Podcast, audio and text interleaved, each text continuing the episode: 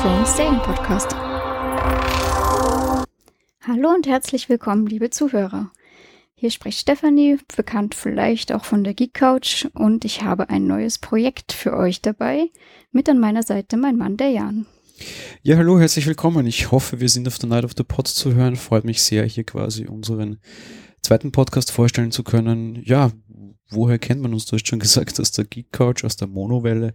Dort besprechen wir gemeinsam ja auch Filme und was wäre denn nicht naheliegender, als wenn man schon Filme bespricht, sich auch noch um Serien quasi zu kümmern und wir haben uns dazu dem aktuellen Anlass und dessen, weil wir auch große Fans sind, eine Serie ausgesucht, die wir quasi mehr oder minder in Zukunft dann folgenweise besprechen möchten. Stefanie, worum geht's? Es geht um Game of Thrones. Aktuell gerade in die siebte Staffel gestartet und total beliebt bei vielen, würde ich sagen. Ja, dementsprechend, da die Zeit hier begrenzt ist, äh, steigen wir gleich ein. Äh, es geht um Game of Thrones, das ist leicht gesagt. Die Serie läuft schon seit sehr, sehr, sehr langer Zeit. Dementsprechend nehme ich euch mal ein bisschen kurz mit und erkläre euch was. Game of Thrones ist. Das ist eine US-amerikanische Fernsehserie, die von David Benioff gemacht wird. Der hat auch Troja und X-Men Origins Wolverine zum Beispiel gemacht. An seiner Seite D.B. Wise, das ist der Drehbuchautor, der arbeitet schon häufiger mit Benioff zusammen. Das Ganze wird für den Kabelsender HBO produziert und hat im Endeffekt HBO auch ja, zu großer internationaler Bekanntheit quasi gebracht, auch wenn die schon relativ große Serien produziert haben mit sehr, sehr viel Budget. Game of Thrones war jetzt auf jeden Fall die erfolgreichste. Die Serie selbst basiert auf einer Romanreihe von George R. R. Martin. Das ist schon ein etwas älterer Herr. Das ist aus einer anderen Hinsicht relativ wichtig. Da kommen wir dann später noch dazu. Der ist 1948 in New Jersey geboren, hat sehr, sehr viele Romanreihen gemacht unter anderem eben die Romanreihe A Song of Ice and Fire, zu Deutsch das Lied von Eis und Feuer, eben genau die Romanreihe, auf der Game of Thrones quasi beruht.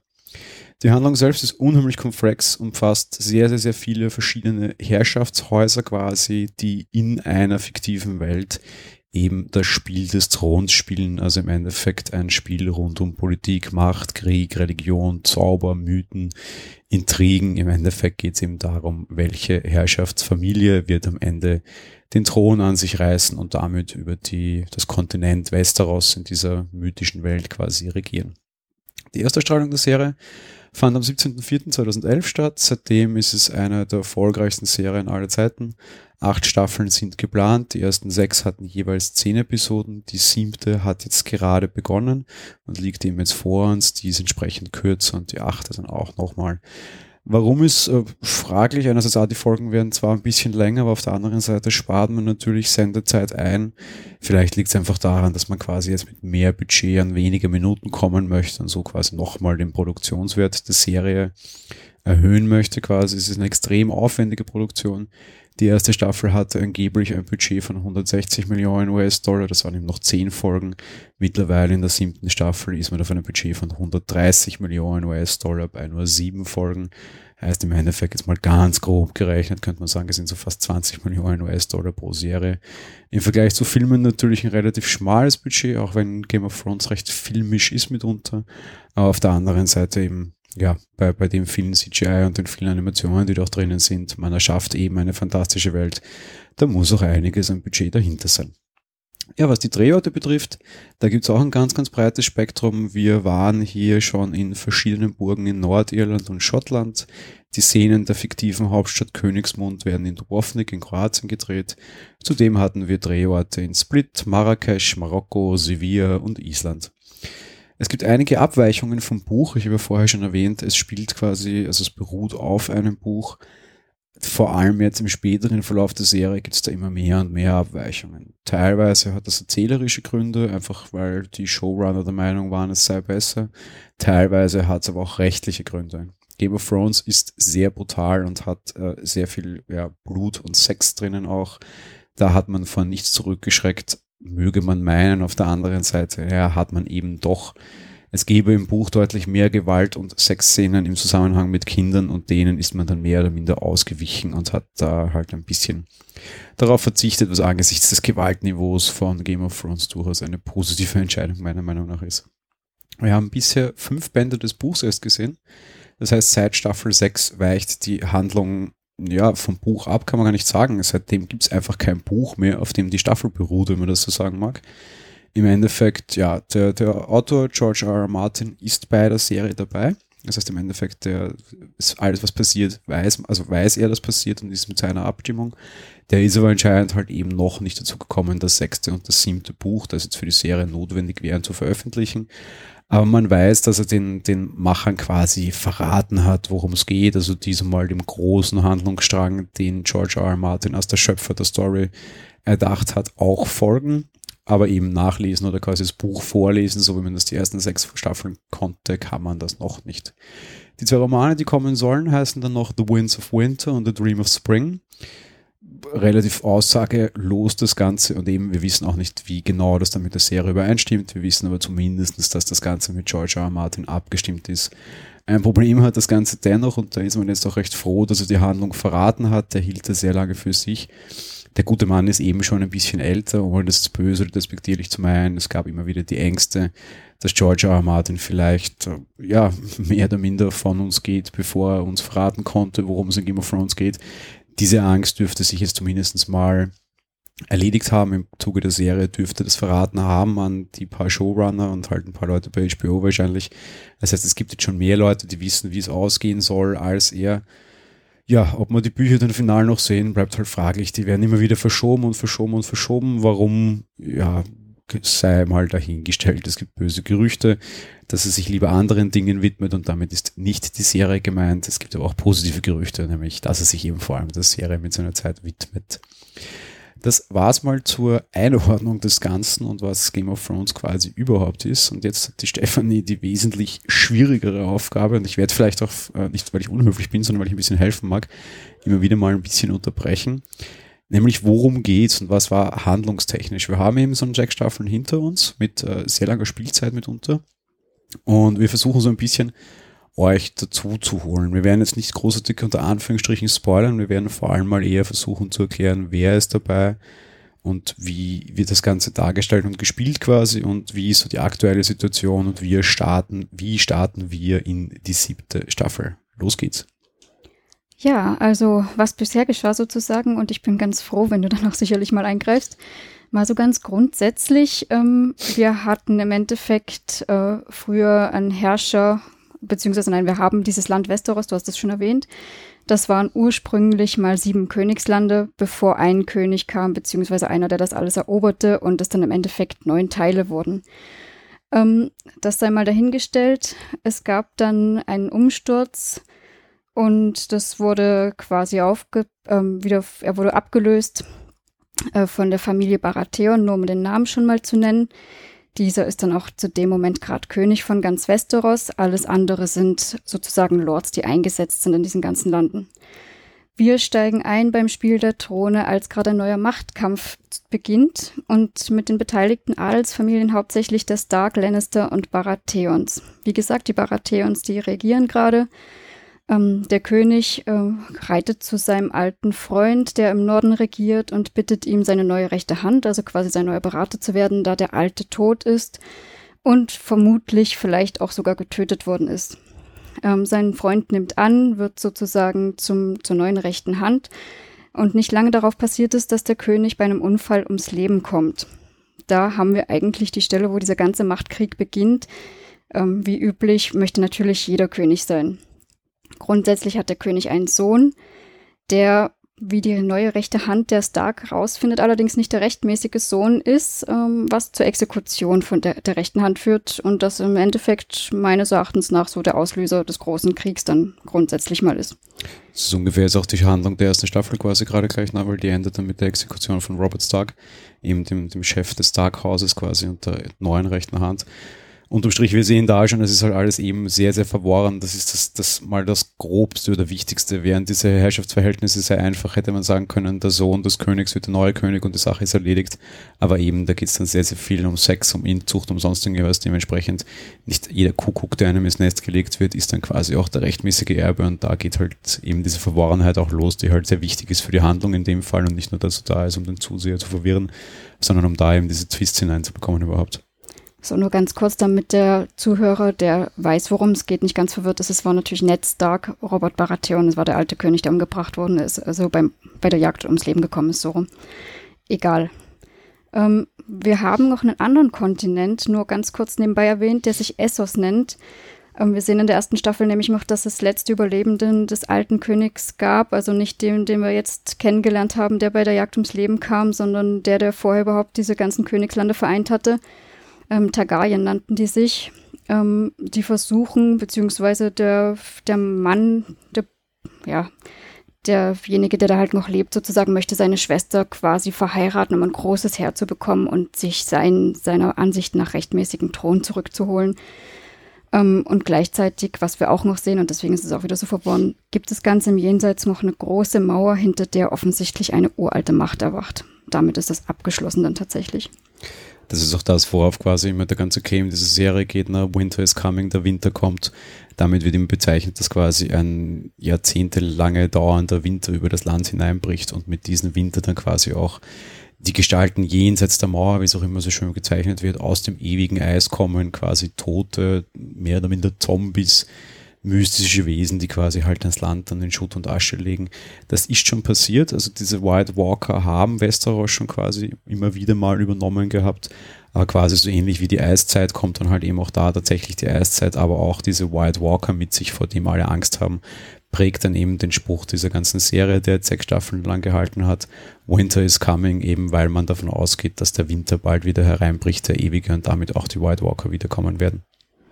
Dazu noch ein kleiner Hint. Wir haben in dieser Welt, ähm, die ja ein bisschen mittelalterlich angehaucht ist, aber auch sehr mystisch, ähm, nicht diese üblichen Jahreszeiten, wie man das hat, sondern der Winter kann mehrere Jahre lang dauern, der Sommer genauso. Und der Winter ist halt dementsprechend auch sehr gefürchtet. Winter is coming, wie du schon sagtest, genau.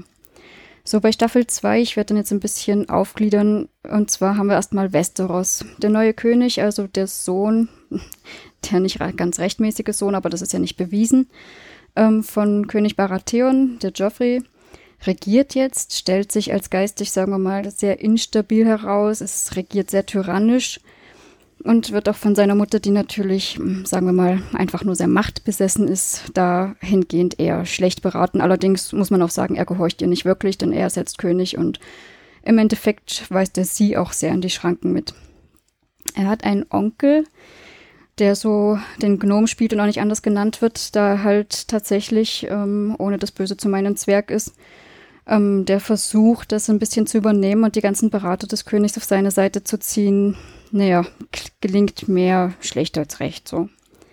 Da wir diesen Thronkampf haben, es gibt noch Brüder von dem alten König. Zwar haben wir da einmal den Stannis, der versucht halt natürlich auch auf den Thron zu kommen, weil er der Meinung ist, er ist der rechtmäßige Erbe eigentlich. Der hat zwei Berater, im Endeffekt einen treuen Soldaten und da fangen wir jetzt schon mal erstmal an, ins Mystische zu gehen. Eine hm, Hexe quasi, Melisandre nennt sie sich. Sie scheint magische Kräfte zu haben, so genau sehen wir das da immer noch nicht. Und ja, während der auch versucht, da in die Richtung zu marschieren, haben wir im Norden gleichzeitig den äh, Sohn vom Netzdark, der heißt jetzt Robert, der sich währenddessen mit dem ganzen Norden unabhängig erklärt und versucht, die ähm, alten Verbündeten seines Vaters auf seine Seite zu ziehen und König des Nordens zu werden. Er möchte natürlich seinen Vater rächen und die Lannister stürzen. Das war mal soweit Westeros in der Staffel 2 in Essos passiert jetzt noch nicht ganz so viel. Im Endeffekt ähm, haben wir die Daenerys, ähm, das ist diese Targaryen, die Tochter, die verheiratet wurde, an die sogenannten Dothraki, ein Reitervolk, sehr starkes. Ähm, ihr Mann ist in der Zwischenzeit gestorben und ähm, als er gestorben ist, sie hatte zur Hochzeit drei Eier geschenkt bekommen, die hat sie dort quasi auf dem Scheiterhaufen mitgeopfert. Ja, was haben wir? Wir haben auf einmal drei Drachen, die geschlüpft sind. Und sie muss feststellen, okay, es ist gar nicht wiederum so einfach, auch irgendwie zu herrschen oder so. Und äh, sie muss ein bisschen schauen, dass sie sich unter Beweis stellt. So, dann kommen wir eigentlich auch schon zur Staffel 3. In Westeros haben wir den Stannis Baratheon, der eine Niederlage einstecken muss, als er Königsmund erobern möchte weil irgendwer ein Lager von Seefeuer, das muss so ein ganz mystisches, äh, alchemistisches Zeug sein, das super gut brennt, aber auch schwimmt in Wasser, gefunden hat. Das haben sie halt zur Verteidigung der Hauptstadt, das haben wir noch gar nicht erwähnt, glaube ich, Königsmund ist die Hauptstadt sozusagen, des ganzen Reiches. Ähm, der ist darauf zugesegelt, wurde dabei verbrannt, somit ist die Gefahr erstmal gebannt. Währenddessen ähm, heiratet Joffrey aber nicht wie ursprünglich mal geplant die Tochter vom Stark, sondern wurde inzwischen mit einer Tyrell versprochen. Die wollen ein neues Bündnis eingehen, ein großes. Ja, da brauchen wir jetzt nichts groß zu sagen. Das ist auch eine recht starke Familie, eine recht einflussreiche.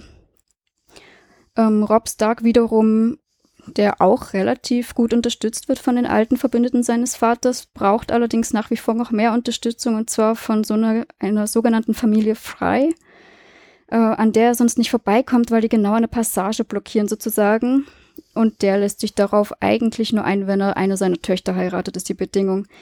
Der Deal platzt im Endeffekt, weil Robert zwar, also er sagt nicht selber zu, sondern seine Mutter sagt es für ihn zu und er, ja, er durchkreuzt diese Pläne durch eine Liebeshochzeit, wodurch es zu einer sogenannten roten oder blutigen Hochzeit kommt und ja, Robert und die Mutter eigentlich und alle, also viele, die sie da unterstützen und mit auf dieser Feier sind, abgestochen werden auf einmal. Da springe ich kurz ein. Das ist generell was. Einerseits, A, wir sehen schon mal, da geht es eben nur um Intrigen, Macht und Ränkespiele. Auf der anderen Seite, was Game of Thrones halt wirklich ganz, ganz super kann, es kann den Zuschauer in jeder Hinsicht überraschen. Der Buchautor hat einfach keine Angst, dir auf einen Schlag die eigentlich wichtigste, größte und einflussreichste Familie mehr oder minder komplett zu nehmen.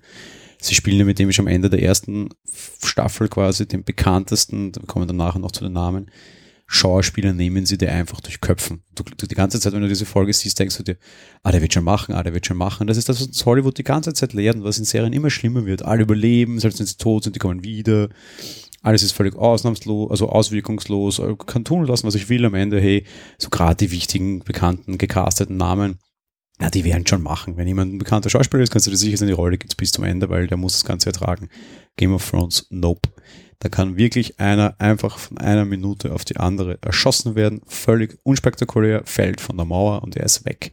Oder sie nehmen dir halt auf einen Schlag die ganze, ganze große Familie weg und das bleibt dann auch so. Finde ich sehr, sehr charmant und sehr, sehr schick, macht für mich den großen Charme aus. Das stimmt auf jeden Fall, da muss ich echt zustimmen. Es ist immer wieder eine überraschende Kehrtwendung. Eben gerade der junge Stark, der eigentlich schon so aussichtsreich aussieht, dass er tatsächlich da eine Chance haben könnte und auf einmal ist alles umgeschmissen. Aber egal, soweit zu Westeros jedenfalls. Auf Essos hingegen haben wir Daenerys, die tatsächlich es geschafft hat, ähm, sich und ihr Volk der Dothraki, das sie inzwischen anführt als Frau, ähm, immer weiter zu stärken. Sie überlistet im Endeffekt auch die Sklavenmeister von Astapor, so nennt sich da eine Stadt, also wirklich tatsächlich von Sklavenmeistern, die halt ähm, Leute als Sklaven in einem Heer halten, die aber auch super ausgebildet sind. Und mit dieser Armee marschiert sie dann auch in andere Städte und kriegt weitere Verbündete. Ohne Blutvergießen, die Städte jubeln, sie sind froh. Damit wären wir dann schon bei Staffel 4 im Grunde, wo wir dann auch wieder erstmal Westeros anschauen. Wir haben John Schnee, von dem ich jetzt noch nicht groß geredet habe, der Bastardsohn vom Ned Stark, der inzwischen bei der Nachtwache ist und versucht, die alle zu vereinen, um gegen die Wildlinge, die jenseits der Mauer im Norden sozusagen leben, zu marschieren, weil diese wiederum ähm, ja, drohen, in den Süden zu kommen und die Nachtwache anzugreifen.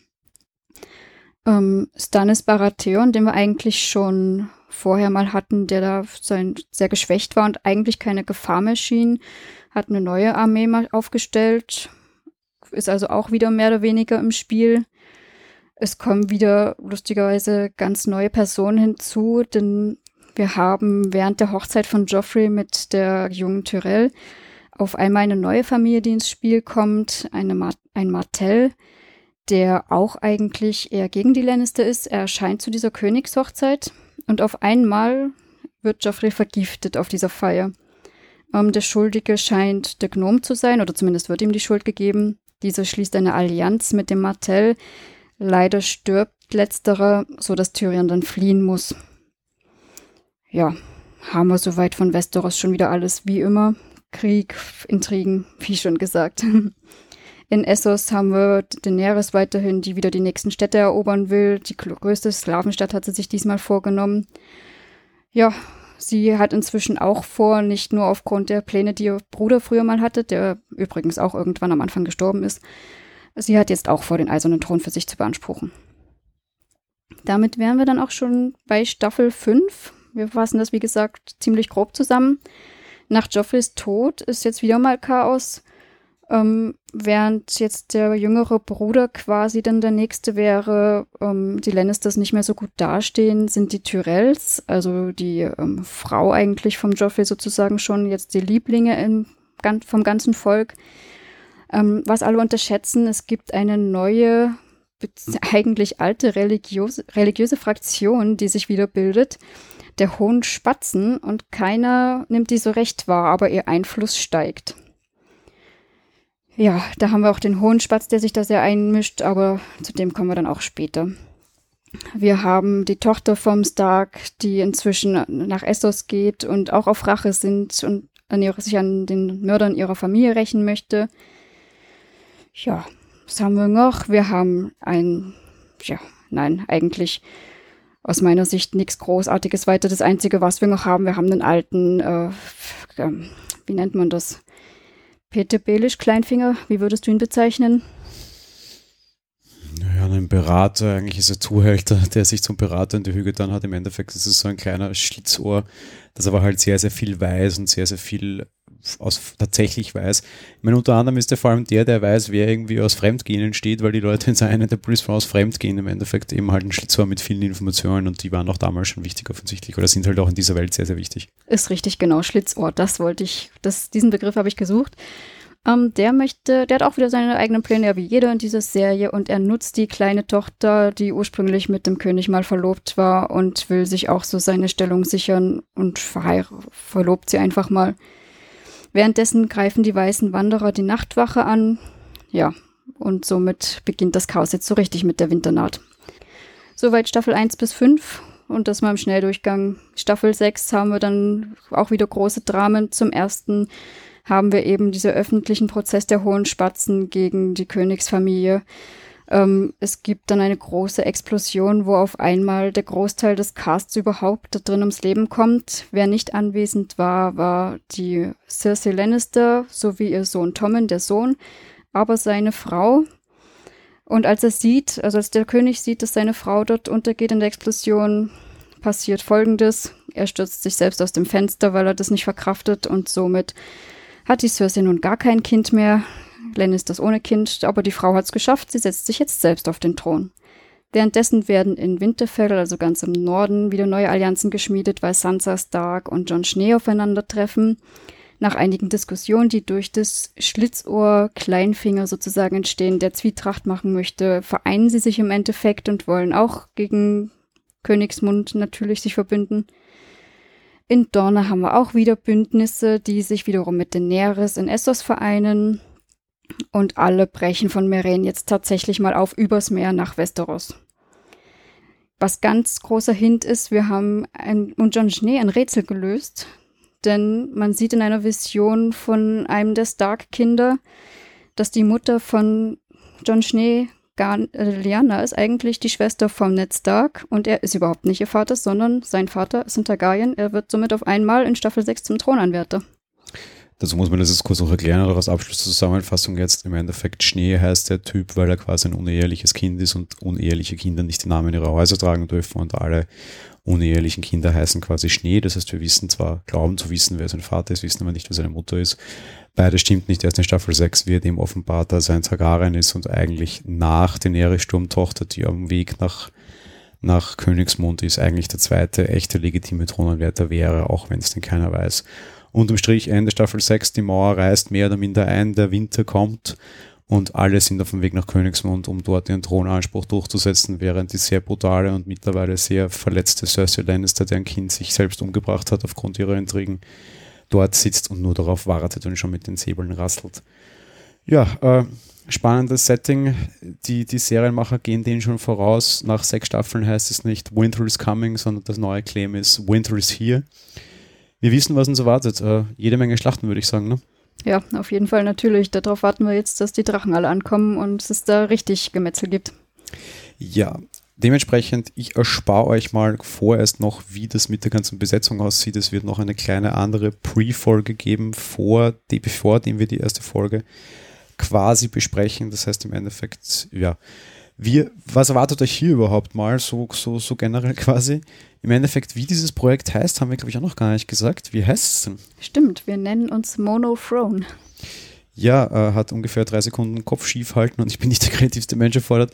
Unterm Strich ist es halt so ein bisschen eben der Abspin von der Mono-Welle. Äh, in Mono bleiben wir. Wir sind ein Podcast, der auch ausnahmslos in Mono ausgestrahlt werden wird. Aber wir kümmern uns eben um den Throne, den Thron. Es soll ja am Ende auch auf den einen Thron hinauslaufen. Mono kann man auch so ein bisschen als eins nehmen. So ein bisschen als Erklärung hinter dem Ganzen.